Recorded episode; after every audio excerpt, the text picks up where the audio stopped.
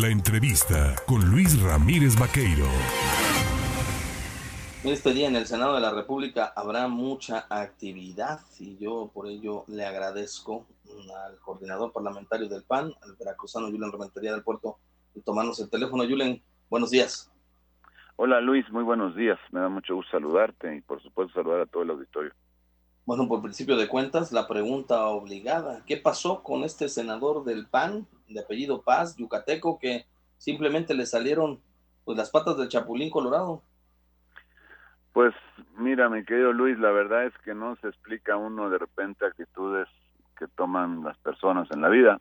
Eh, con él habíamos platicado yo de manera personal en muchas ocasiones, incluso de este mismo tema del que se votará hoy, y había el compromiso de participar, de votar, de acompañar en lo que creemos nosotros desde el PAN y desde la oposición que debe hacerse, porque en materia de seguridad no es un tema de si sigue o no los militares, es un tema diferente que ahora si quieres abordaremos y él pues evidentemente pues le va a hacer una oferta política, no se puede entender de otra manera. Él ya es senador, supongo que del cargo que sigue para arriba, en su estado de origen, y bueno, pues decide aceptar y pues francamente pues traiciona pues todo, su historia, su tiempo en partido, su compromiso con el grupo, su compromiso con el PAN, su compromiso con la población de Yucatán y de México, que eso es lo más importante, y lastima también, desde luego, pues lo que se piensa en la gente, que a veces con ese tipo de acciones, pues explica a uno que la gente piensa así de, la arena política y de la actividad política, porque no debiera de ser, como aquella frase que decían, pareciera que en política todo lo que tiene precio sale barato, pues yo no coincido en eso, me parece que debe haber dignidad, debe haber posturas, debe haber firmeza en las decisiones, y después podrán entrar otro tipo de intereses, pero mientras no demos privilegio a lo que le interesa a la gente, lo que la gente pues espera, aquello que fuiste y ofreciste en campaña, que deberías de respetar y que deberías de honrar, pues lo mínimo que puedes hacer es cumplir tu palabra. Triste, la situación lamentable y bueno, la condena de todo el grupo parlamentario. A ver, la pregunta aquí también obligada es, ¿qué tipo de presiones están siendo, están, o están siendo sometidos los senadores, los legisladores por parte pues de los poderes fácticos o del poder eh, gubernamental para obligar a un senador que había hecho una carrera política dentro de un instituto político como Acción Nacional, que tenía ya antecedentes de haber participado y ocupado muchos cargos, como tú apuntabas, para renunciar así simplemente y lanzarse e irse pues de frente contra eh, los que se suponían eran oposición. Pues mira, no sé, en lo personal yo no he recibido ninguna presión, no, a mí no me ha tocado, pero se habla de muchas cosas, en el caso de él se habla más de compromisos políticos más que de presiones, porque pues eh, al parecer pues tiene la intención de seguir participando. Y seguramente Morena con ese gran poder corruptor que tiene y con esa idea de que piensan que van a ganar todo y por siempre, pues entonces eh, están ofreciendo cosas pensando en que pues ya el que las toma pues ya las tiene seguras. Primero que lo que le ofrezcan hoy pues pueda ser cumplible y realmente termine siendo ofrecido y segundo, que el resultado sea el que dicen ellos que van a tener, que yo estoy seguro que no será así por siempre. Pero bueno, y este tipo de cosas son las que me parece que van en las presiones al caso particular.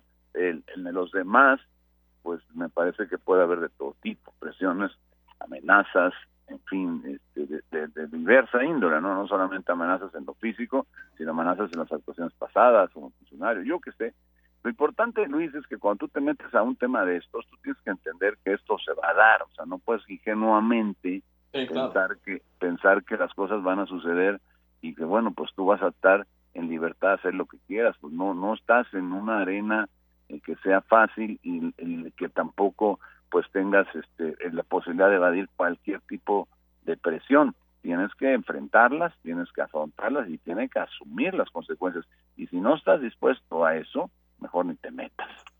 ¿La Guardia Nacional será aprobada hoy? Yo espero la ampliación que no, del tiempo. Mira, yo, yo, yo aprovechando esa pregunta quiero puntualizar algo.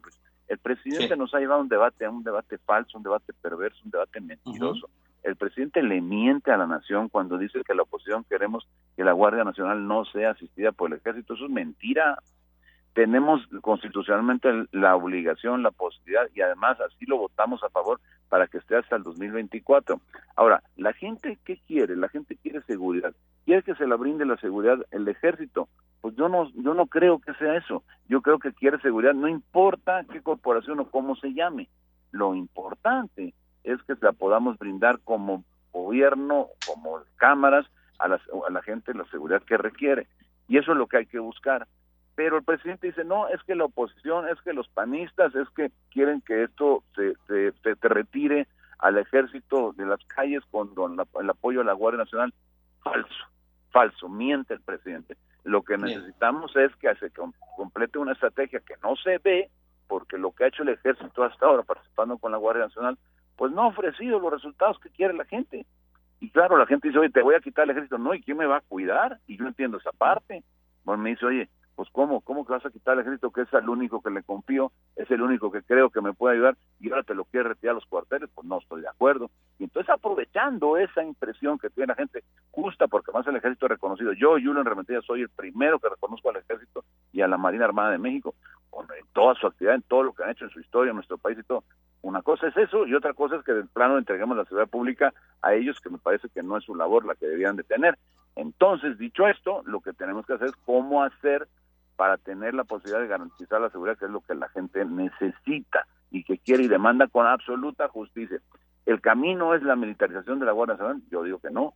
El camino es discutirlo ahora, tampoco hace falta. Faltan alrededor de 100 sesiones, Luis, 100 sesiones de la Cámara de Senadores para que esto pueda llegar a su fecha límite en que se tenga que decidir. ¿Cuál es la prisa? ¿Cuál es la prisa para poder resolverlo en este momento? Porque por un capricho presidencial, pues no, perdón, pues no estamos para caprichos, ni los legisladores, ni el pueblo de México, así sea el mismísimo presidente. Y otra cosa, en resumen, no estamos en contra de que la Guardia, de que la Guardia siga, que los militares sigan apoyando a la Guardia Nacional. Y la segunda, no estamos en contra de esto. Eso hay que puntualizar porque el, el, el presidente nos ha llevado ese debate planteando esa disyuntiva son aquellos, los opositores, los conservadores, los quién sabe qué tantas cosas que dice, que son los que no quieren que esté la Guardia Nacional asistida por ejército. Falso. Si queremos que esté hasta el 24, mientras tanto hagamos una estrategia en donde podamos plantear que sigue para México, para Veracruz y para el país entero, ¿no? Pues yo le agradezco al coordinador parlamentario en el Senado de la República de Acción Nacional, Julián Rementería del Puerto, el platicar con el auditorio en el Estado y seguiremos muy pendientes de todo lo que esté desarrollándose precisamente ahí en la Cámara Alta. Te mando un abrazo, Julián.